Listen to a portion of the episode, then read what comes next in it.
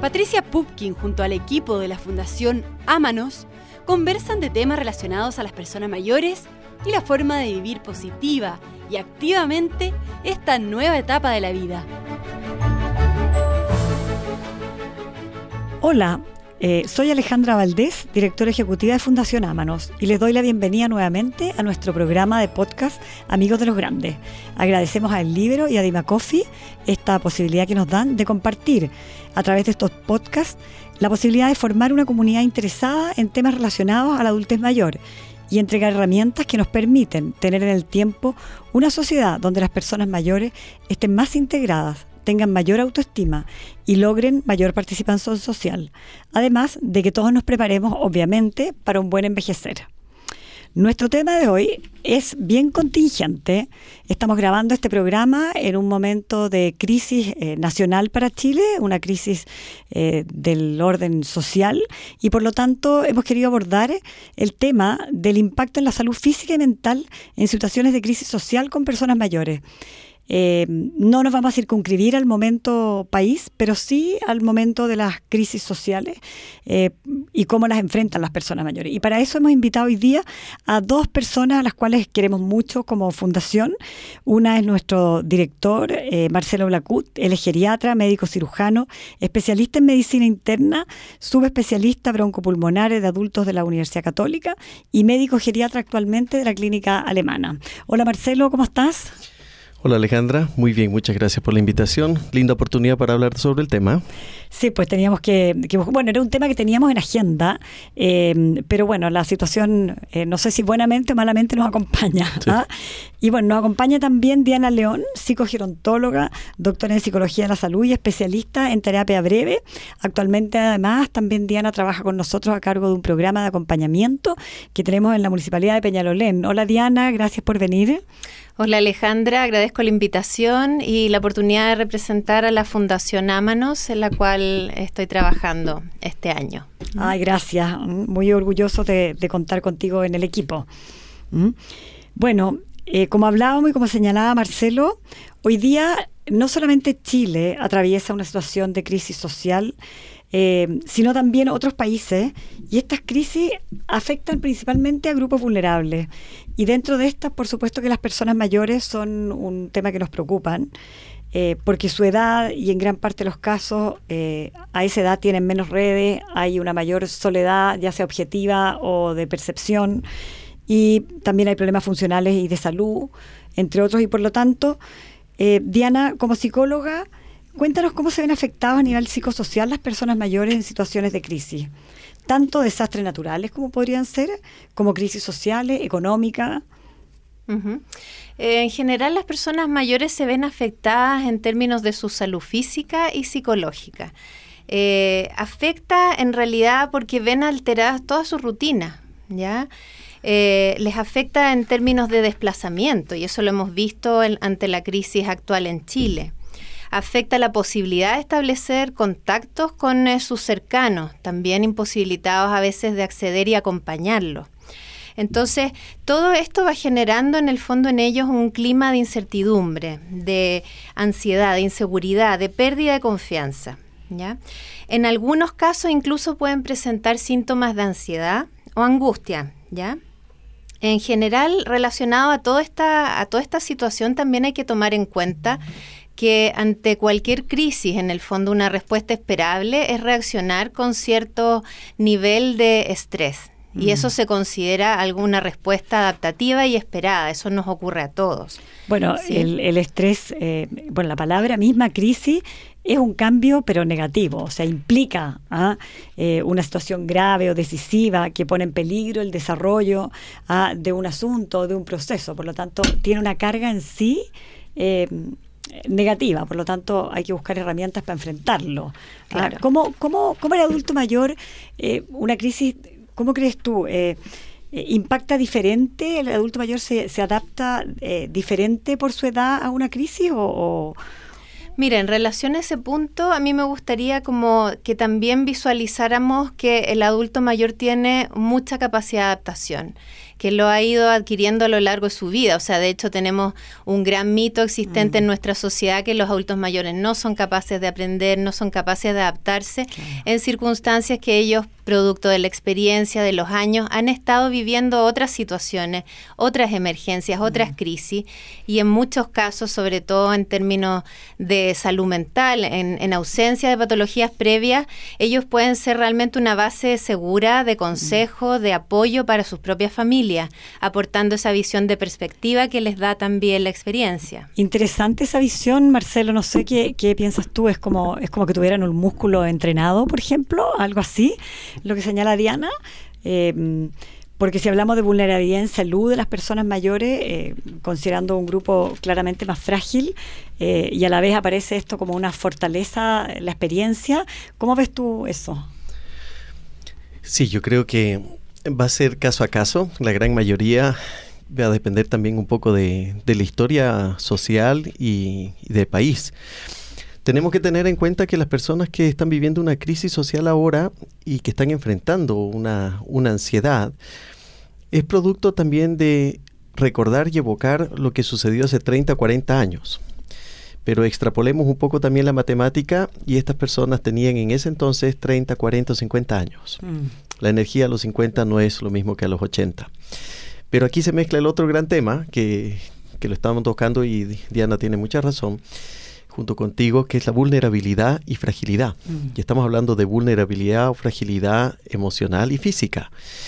Em, en esta etapa de la vida, muchas cosas de la fragilidad emocional no se ven, no se declaran. Mm, se guardan. Y no se perciben por el resto de la familia. Por lo tanto, cuando hay crisis como esta, evocan en forma muy intempestiva, como un volcán. Y yo creo que eso es un poco lo que tenemos que enfrentar acá porque la vivencia ha sido absolutamente personal en los grupos. Mm. ¿Y qué pasa? Eh, eh, ¿qué, herramientas eh, podríamos entregar a, los auditores? ¿Cómo enfrentar este, este volcán que puede reventar? Me imagino que puede reventar ya sea con síntomas emocionales, pero también síntomas físicos. Al final, la persona, el ser humano, somos uno solo integralmente y claro, esto nos afecta no solamente el corazón, sino también el cuerpo. Sí, esa vulnerabilidad física yo creo que hace que la forma de soportar esta crisis sea distinta. Yo creo que mm. desde el punto de vista emocional, eh, las personas lo, lo, presienten de esa manera. Voy a dar un ejemplo. O sea, hace poco me tocó ver en la consulta, me imagino que representa a varios, alguien que se veía muy normal, pero que sentía que esto le estaba afectando. Bueno, conversamos del tema, pero me di cuenta que al final el gran reproche que él tenía es que ya no tenía ni la capacidad física ni la capacidad comunicacional que tenía hace 20 o 30 años mm. atrás, porque no sabía con quién conversar. Entonces estaba sentado ahí al frente y yo sentía que no hacía ningún rol médico más que escucharlo, probablemente con tensión emocional. Pero ese era su discurso. Eso yo lo encuentro potente. O sea, yo creo que le ha pasado a mucha gente. La razón de eso es muy obvia la gente mayor va quedando sola. Sola. Menos conexiones, menos interacción y obviamente aquí es donde uno hace una reflexión a la familia. O sea, también hay que escucharlos a ellos, hay que llamar por teléfono y decir, oye, ¿qué te parece? No, el mm. emitir un juicio yo creo que es una descarga emocional, mm. el emitir una emoción también, entonces creo que eso hace falta. Sí, acompañar, estar, escuchar eh, y darles la oportunidad de de sacar afuera eh, lo que les está pasando dentro. Expresarse, ¿no? Mm. Bueno, vamos a ir en un momento a, hacer mención a uno de nuestros auspiciadores. En el trabajo del futuro no hay empresas del pasado.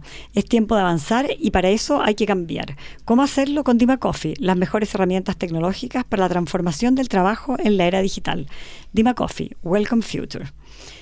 Sigamos con este tema tan interesante eh, en que de alguna forma, eh, no sé qué has visto tú en las consultas, Marcelo, eh, en minutos de crisis, eh, la salud física, ¿qué es lo que usualmente sucede? Me imagino que, que, no es siempre lo mismo, ¿ah? pero algunos entrarán, no sé, a lo mejor en un síntoma más de depresión, otros harán cuadros de, no sé, de, no, no, creo que de bronquitis, pero, pero quizás, ¿cómo, cómo, ¿Cómo, ¿Cómo este volcán que hablabas tú en el fondo se ve manifestado en, lo físico? Es justamente eso. Creo que hay distintas formas de manifestarse. Em, probablemente todo cae en lo mismo y lo mismo significa que el estar afectado conlleva a lo que decía Diana, una ansiedad difícil de conducir como corresponde, que necesita ayuda, que necesita viabilizar esto ya sea con profesionales o con contención familiar, etcétera pero la forma física de manifestación normalmente son las descompensaciones. ¿Cuál es la clásica? Los ah. servicios de urgencia están llenos en este minuto de crisis hipertensiva. Es obvio, yo estoy viendo algo que me evoca un tremendo recuerdo. No quiero entrar en polémicas, pero si un familiar de alguien ha perdido en épocas anteriores a otro familiar por producto de estos problemas, obviamente lo primero que renace es el dolor humano de un duelo no mm. cerrado Mm. Estoy hablando de las personas con familiares desaparecidos, por ejemplo. Claro, ¿Qué es lo primero que hace? Una crisis hipertensiva enorme, emocional. Mm. Y eso es lo que están viendo los colegas en los servicios de urgencia, o sea, mm. crisis hipertensivas, diabetes descompensada. Y esto conlleva a una serie de cascadas, ¿no es cierto? Claro. Yo creo que Diana tiene clarísimo eso y, sí. viendo. Te iba a preguntar, porque en el fondo, bueno, ojo con las descompensaciones entonces en estos minutos de crisis social. Y Diana, eh, ¿qué estrategia de enfrentamiento podríamos eh, recomendar utilizar para estas situaciones de crisis social que van acentuando quizás su sintomatología? Yo creo que Marcelo mencionó muy bien la necesidad de descarga emocional ante una situación que genera tantas emociones negativas y tan intensas y en muchos casos la... Em, la retraumatización producto de historias previas de nuestra historia, ¿cierto? Eh, se necesita entregar una vía para que ellos puedan canalizar frustraciones, rabias, inseguridades, miedo, angustia. Y eso creo que el principal eh, dispositivo que está al alcance, no siempre lo está, pero puede ser la familia. Mm. La familia que realmente acoja y dialogue y esté dispuesta a escuchar con tolerancia a la persona mayor, entrega un tremendo soporte. Mm. El acompañamiento desde cualquier perspectiva siempre va a ser positivo.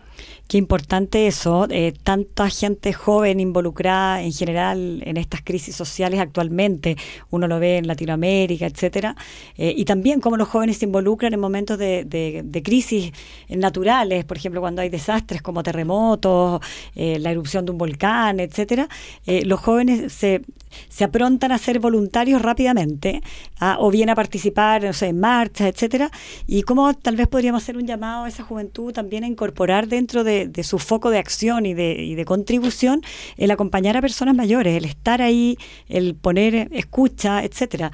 Eh, les puedo contar que cuando, cuando estalló esta, esta crisis social en Chile, eh, la última hora en 2019, eh, nosotros en Ámanos, precisamente, nuestros voluntarios que son mayores no podían llegar a los lugares donde estaban acompañando y un grupo de jóvenes universitarios se ofreció a prestarnos ayuda y fue la verdad que una experiencia maravillosa eh, para ellos, para nosotros como fundación y para los jóvenes quienes nos declararon haber descubierto una como instancia nueva de ayuda. En general se van a, a las herramientas, a los clavos, a construir a algo como muy tangible. Y la verdad que este intangible es tan, tan importante. Eh, ¿Qué te parece también una herramienta que, que, creo que a veces no está la red, ¿ah? pero una invitación, por ejemplo, a las personas mayores a escribir lo que les pasa? Yo creo que escribir puede ser una tremenda herramienta, pero insisto que el acompañamiento es, yo creo, la principal vía en el fondo de canalizar muchas de estas emociones. Y no solamente desde la familia, como tú bien mencionaste, el voluntariado también es una vía también de acceder a personas mayores que están solas. Mm. Y nosotros lo hemos podido hacer desde la fundación, acompañando a las personas. A veces no es posible ir a los domicilios, pero una llamada telefónica puede hacer mucho para paliar grandes sentimientos de soledad y de incerteza mm. con, la crisis, ¿cierto? Eh, escribir puede ser un medio de canalizar también emociones, pienso yo, de, vaciar, pero a veces también hay que tener cuidado con ese medio porque... Em, puede permitir el hecho de, de, quizás eh, volcar tanta emocionalidad ahí y, releerlo, releerlo, en el fondo a veces no cumple la función terapéutica que uno esperaría. Claro, claro. Eh, bueno, son eh, generaciones, tú tenés más, experiencia, Marcelo, pero eh, son generaciones que no estaban tan conectados quizás, los adultos mayores que hoy son personas mayores, a esta era digital, ¿ah? donde, donde, claro, les falta de repente ese contacto no solamente con personas, sino también, por eso me ocurrió, como con el papel. ¿ah? Sí, yo creo que hay principios básicos en, en la evolución natural de, los seres humanos. Y la diferencia con, el resto de, la vida animal es la comunicación. Mm. La comunicación verbal, la comunicación no verbal, es parte de lo expresar eh, prácticamente todo lo que uno siente. Yo siempre he valorado mucho el tema de la Fundación Ámanos porque probablemente es la única fundación que se dedica a hacer acompañamiento. Pocas personas entienden esto, porque todo el mm. mundo habla de la caridad. Yo no me canso de decir eso. Es muy fácil meterse la mano al bolsillo y descargar unas cuantas unos cuantos pesos en el fondo, pero otra cosa es dar tu tiempo y mm. no solamente tu tiempo, sino tu capacidad de escuchar sin lastimar a nadie.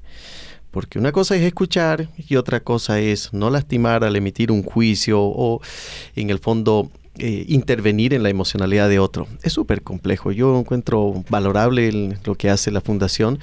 Y en estos momentos que estamos viviendo una crisis social que tiene un impacto emocional en todos, porque todos tenemos contradicciones entre lo que estamos a favor, en contra, nos genera angustia. Yo me imagino lo que es para una persona mayor estar solo y no poder decírselo a nadie. Y aquí es donde uno hace un llamado a quienes, por ejemplo, los vecinos Sí, sí, qué importante volver al, volver al barrio. Aquí es donde uno extraña entrar a un ascensor y saludar al que está allí adentro, que mm. puede ser que te tope 5 o 10 veces más. Es una forma de tener un apoyo para estas crisis. Mm. No hay vecinos, no hay familiares, o sea, todo se ha impersonalizado a través de la tecnología. ¿Por qué? Porque es más fácil mandar un meme y oye, mis papás que tienen 70 años mandan memes y cuando tú les preguntas qué es lo que sienten, no saben expresarlo o terminan grabándote y al final los escucha. Pero yo creo que hay que utilizar todos los medios, creo que todo es válido. Sí, y como dices tú, estas crisis sociales eh, provocan ese sentimiento de angustia no solamente en las personas mayores, o sea, en, en la sociedad completa. Por lo tanto, en un momento así, también el acompañar a una persona mayor eh, también te hace un favor a ti, ¿ah? porque en el fondo es una contención mutua ¿ah? y eso tiene un gran valor. ¿ah? Sobre todo considerando eh, eh, encuestas, estaba revisando ayer algunas de, la situación nuestra, nacional en Chile, y, efectivamente lo que aparece detrás de esta crisis social es un, un factor de soledad no menor. ¿Ah? tanto en los jóvenes como en las personas mayores y en la gente que está marchando. Y las marchas aparecen como una forma de hacer comunidad y de tener un sentido de pertenencia.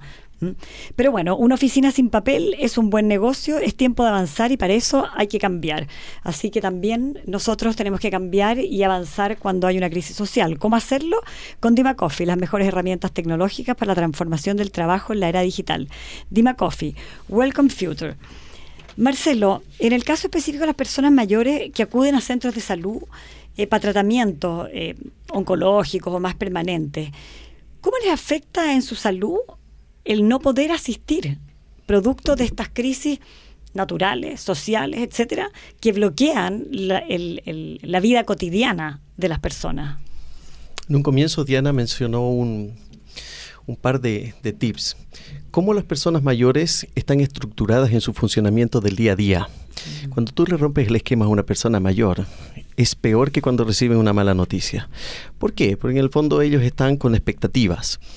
Hay que recordar que este es un grupo que por su condición, entre comillas, de mayor tiempo de ocio, no estoy diciendo que sean ociosos, claro bien, ¿ah? mayor tiempo de ocio, tienen mayor capacidad de expectativas cuando van a cumplir una meta. Voy a ir donde el doctor, ojalá el doctor me disminuya una pastilla, ojalá me encuentre bien. Es una expectativa. Si tú le dices que no va a llegar donde el doctor, le matas 3, 4, 10 expectativas del día o de la semana. Mm. Esas son las cosas que no deben suceder es lo que está sucediendo. imagínense ustedes que todo el personal de los hospitales y las clínicas y consultas y consultorios se está retirando a las 3, 4 de la tarde. ¿Qué implica eso? Que son miles de personas que no están pudiendo trabajar y que no están pudiendo llegar, además como pacientes, a los consultorios, a retirar medicamentos, a sus controles médicos. Las personas mayores viven pensando cómo viene la salud del día siguiente. La gente mm. joven en general no tenemos tiempo para pensar en eso. Es una falta de autocuidado terrible, lo encuentro. Pero ellos sí lo tienen. Por lo tanto, rómpele un esquema, les terminas de hundir la ansiedad. Mm. Eh, si, uno lo, lo, pudiera medir, Marcelo, eh, en situaciones de crisis así, ¿se agravan las personas mayores que ya venían enfermas? Porque, claro, uno dice, a ver, no pueden llegar a médico, no pueden seguir sus tratamientos eh, en, en, países donde la salud no es tan buena y, y, y, esto un agravante. Eh, Hay un ejemplo muy clásico de esto, práctico en el fondo, es el insulino requiriente. Mm. Paciente que necesita insulina, que tenía pronosticado para el 14 del mes, ir a retirar toda la dosis que le correspondía por los próximos dos meses. ¿Dónde la consigue? ¿Cómo la consigue si no tienes plata para hacer esto? O sea, ese es un ejemplo práctico. Pero después vienen los otros temas. Son, ¿hasta qué punto una crisis como esta me afecta en salud? Lo clásico, dejar de comer, porque estoy tan ansioso que pierdo el apetito. Dejar de hidratarme Dejar de hidratarme a los 80 años es realmente distinto. La reserva de hidratación es enorme. Una persona que no se hidrata a los 80, 85 años se deshidrata en menos de 24, 48 horas. No así otras personas más jóvenes. ¿Cuánta agua debería tomar un adulto mayor? Cualquier persona en lo normal alrededor de 1500 diarios. Y en estas mm. épocas de calor que no transpiramos, sino que evaporamos, es una pérdida insensible enorme de la cual no nos damos cuenta. Si me está afectando en el alimentarme, una crisis social, si me está afectando en el hidratarme, el no poder tener remedio, el impacto es enorme. Yo me imagino, y Diana también debe saber mucho de esto, mm. cuál es el impacto a nivel emocional en esto, porque aquí sí que se viene la ola terrible. Claro, porque mm. también hay otra sintomatología. ¿Qué, ¿Qué, otras sintomatologías podemos encontrar con esto? Porque, no sé, yo, uno mismo alrededor de uno encuentra más gente que le duele la cabeza, por ejemplo. Bueno, tenemos todos los síntomas relacionados al estrés que están en todos los sistemas prácticamente de nuestro cuerpo, pero a nivel psicológico los temas ansiosos sin duda que van a aumentar, las agorafobias sin duda, también, eh, depresiones que ya venían instaladas y estaban desde antes, en el fondo preliminares a la crisis, indudablemente se pueden exacerbar, acentuar. Eh, y también estamos hablando algunos colegas del ámbito de la salud mental, de que podríamos experimentar en los próximos periodos, en el fondo, aumento de estrés postraumático. ¿Mm? Mm, ah, ya, o sea, como el, el, rebote posterior. En el, el rebote posterior, porque todavía recordemos que estamos aún ante los estresores ambientales y colectivos que no han terminado. Entonces mm. tenemos que ver cómo se resuelven en el fondo las personas mayores. Y el hecho de cómo una persona resuelve eh, situaciones emocionales va a depender mucho de la personalidad previa, de historias de mm, salud mental anteriores, mm. ¿cierto? También de las patologías crónicas que estén instaladas, pérdidas funcionales, eh, al mismo tiempo que el contexto, en el fondo, si tiene o no soporte o recursos sociales y socioeconómicos en el fondo que le puedan eh, garantizar un cierto nivel de bienestar. Qué, difícil, ¿cómo nos preparamos también para, para esas situaciones? Eh, fíjate que yo le he dado mucha vuelta al tema de, de cómo incorporar sobre todo en personas mayores que les cuesta movilizarse hacia un centro asistencial o, eh, a controlar la descompensación que tú mencionabas antes, etcétera. Eh, ¿Cómo poner al servicio de estas causas ah, y de esta causa específicamente la tecnología, por ejemplo? Porque quizás, eh, no sé, hay en otros países ciertos dispositivos donde tú puedes medirte domésticamente la presión, no sé, el oído, etcétera, y que te permite que el médico al otro lado pero digitalmente, eh, pueda rápidamente eh, decirte o guiarte en qué hacer. ¿Ah? Y yo creo que por lo menos en Chile eh, estamos lejos todavía de ello y, quizás es un buen momento también para hacer un llamado a, presionar un poco el sistema que dada las crisis sociales que tienen en este minuto muchos países, quizás latinoamericanos, es un llamado también a, cómo involucramos inteligencia artificial, medios digitales para facilitar el acceso a la salud. ¿ah? Ahí me preocupa realmente y sobre todo si pensamos en las altas expectativas de vida ¿ah? que están teniendo las personas en Chile, sobre todo que es un país ya envejecido. Eh, va a haber cada día más personas con, eh, con demencia o con Alzheimer, etcétera. Eh, ¿Qué pasa, Diana, con estas personas eh, con Alzheimer, por ejemplo, ¿cómo podemos ayudarle a enfrentar estas situaciones? Porque ahí, claro, tú la puedes acompañar, pero la posibilidad de comunicarte, que es lo que decías tú, es, mucho más difícil.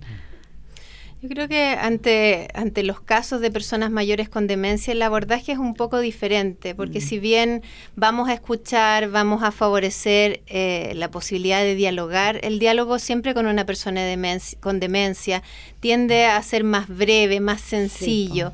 y sobre todo hemos dicho mucho en distintas instancias el no sobreexponer, sobre todo en una población tan vulnerable como es una persona con su cerebro ya en proceso de deterioro como es el caso de las personas con demencia. Entonces, em, el poder explicar de alguna manera en términos sencillos, esto corresponde a una protesta, esto corresponde a una situación difícil, sin dar mucho detalle y no, como digo, no sobreexponer a las noticias permanentes que en el fondo exacerban una sensación de, violencia que ellos difícilmente pueden comprender, va a ser muy importante.